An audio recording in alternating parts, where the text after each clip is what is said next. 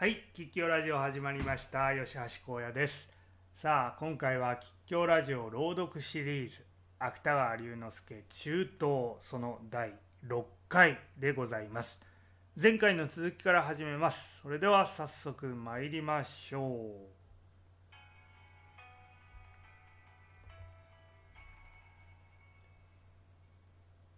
う。猪熊の馬場に分かれると次郎は重い心を抱きながら龍本寺の門の石段を一つずつ数えるように上がってそのところどころ剥落した朱塗りの丸柱の下へ来て疲れたように腰を下ろした。さすがの夏の日も斜めに突き出した高い瓦に遮られてここまではさしてこない。後ろを見ると薄暗い中に一体の金剛力士が青レンゲを踏みながら左手の杵を高く上げて胸のあたりにつばくらの糞をつけたまま石前と境内の昼を守っている。次郎はここへ来て初めて落ち着いて自分の心持ちが考えられるような気になった。日の光は相変わらず目の前の往来を照り白ませてその中に飛び交うつばくらの羽をさながら黒術か何かのように光らせている。大きな日傘を差して白い水管を着た男が一人青竹のふばさみに挟んだ文を持って熱そうにゆっくり通った後は向こうに続いた追事の上へ影を落とす犬もない。次郎は腰に刺した扇を抜いてその黒柿の骨を一つずつ指で送ったり戻したりしながら兄と自分との関係をそれからそれ思い出した。なんで自分はこう苦しまなければならないのであろう。たった一人の兄は自分を敵のように思っている。顔を合わせるごとにこちらから口を聞いても浮かない返事をして話の腰を折ってしまう。それも自分と借金とが今のようなことになってみれば無理のないことに相違ない。が自分はあの女に会うたびに始終兄にすまないと思っている。別して会った後の寂しい心持ちではよく兄が愛しくなって人知れない涙もこぼしこぼしした。現に一度なぞはこのまま兄にも借金にも別れて東国へでも下ろうとさえ思ったことがある。そうしたら兄も自分を憎まなくなるだろうし自分も借金を忘れられるだろう。そう思ってよそながら糸まごいをするつもりで兄のところへ会いに行くと兄はいつもそっけなく自分をあしらった。そうして借金に遭うと今度は自分がせっかくの決心を忘れてしまう。がその度に自分はどのくらい自分自身を責めたことであろう。しかし兄には自分のこの苦しみがわからない。ただ一途に自分を恋の敵だと思っている。自分は兄に罵られてもいい。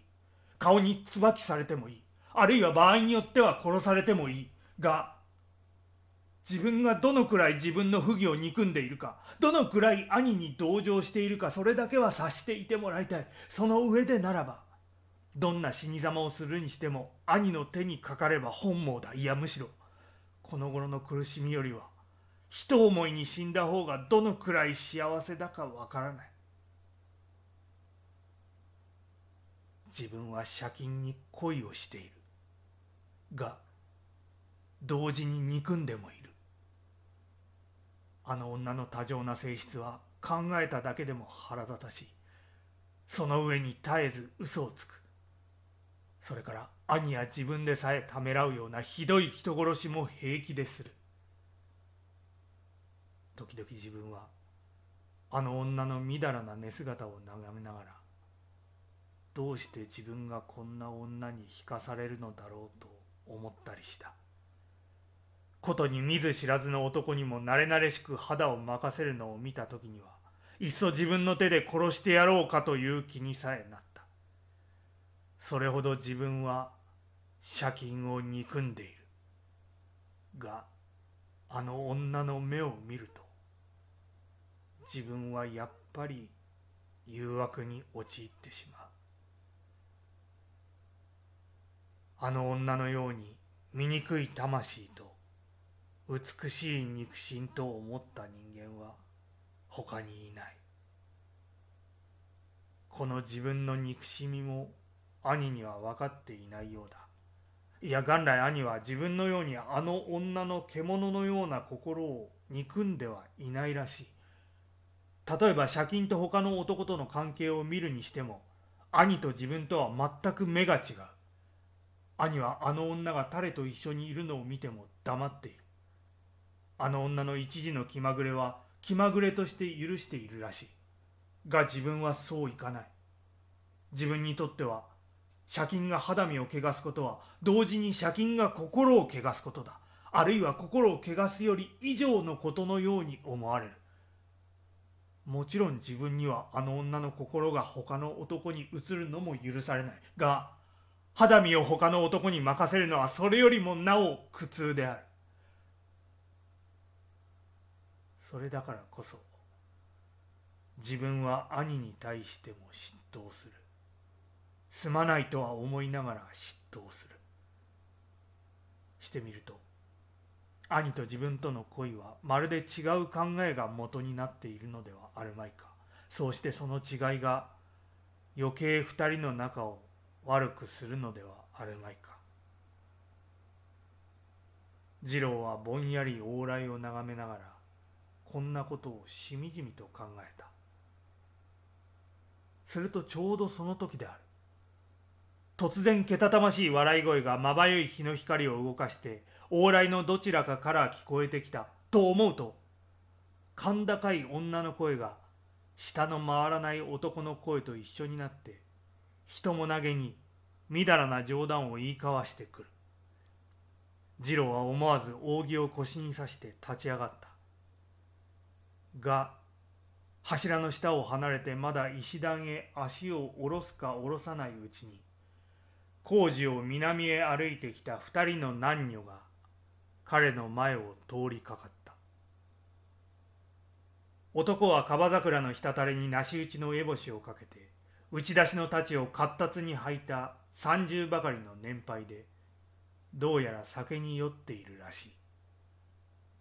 女は白地に薄紫の模様のある絹を着て一目傘に和樹をかけているが声といい物腰といい紛れもない借金である。次郎は石段を降りながらじっと唇を噛んで目をそらせた。が二人とも次郎には目をかける様子がない。じゃあよくって。きっと忘れちゃ嫌よ。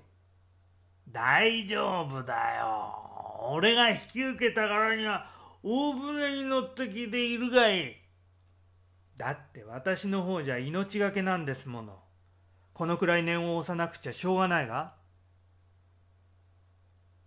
男は赤ひげの少しある口を喉まで見えるほど開けて笑いながら指でちょいっと借金の方をつっついた。俺の方もこれで命がけさ。うまくいっているわ。二人は寺の門の前を通り過ぎてさっき次郎が猪熊の馬場と別れた辻まで行くとそこに足を止めたまましばらくは人目も恥じずふざけ合っていたがやがて男は振り返り振り返り何かしきりにからかいながら辻を東へ折れてしまう。女は首筋を巡らしてまだまだクスクス笑いながらまたこっちへ帰ってくる。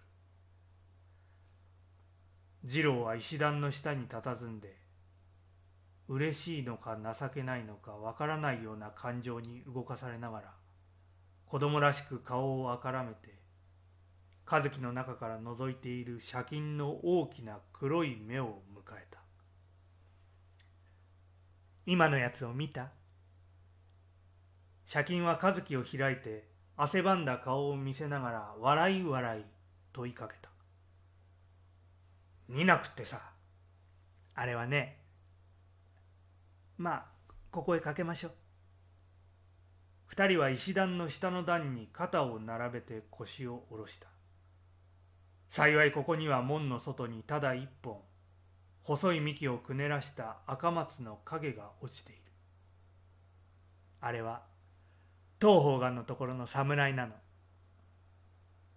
借金は石段の上に腰を下ろすか下ろさないのに一目傘を脱いでこう言った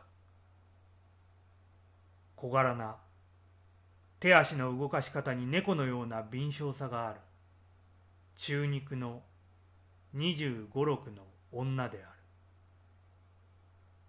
顔は恐ろしい野生と異常な美しさとが一つになったとでも言うのであろう。狭い額と豊かな頬と、鮮やかな歯とみだらな唇と、鋭い目と覆うような眉と、すべて一つになり得そうもないものが不思議にも一つになって、しかもそこに爪ばかりの無理もないが中でも見事なのは肩にかけた紙でこれは日の光の加減によると黒い上に艶やかな青みが浮く。さながらカラスの羽と違いがない。次郎はいつ見ても変わらない女の生めかしさをむしろ憎いように感じたのである。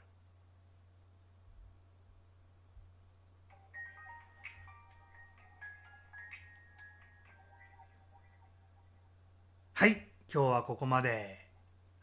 い、よいよ借金が登場してまいりました。さあ、この後どのように展開していくでしょうか。お楽しみにということで、今日はこの辺で。さようなら。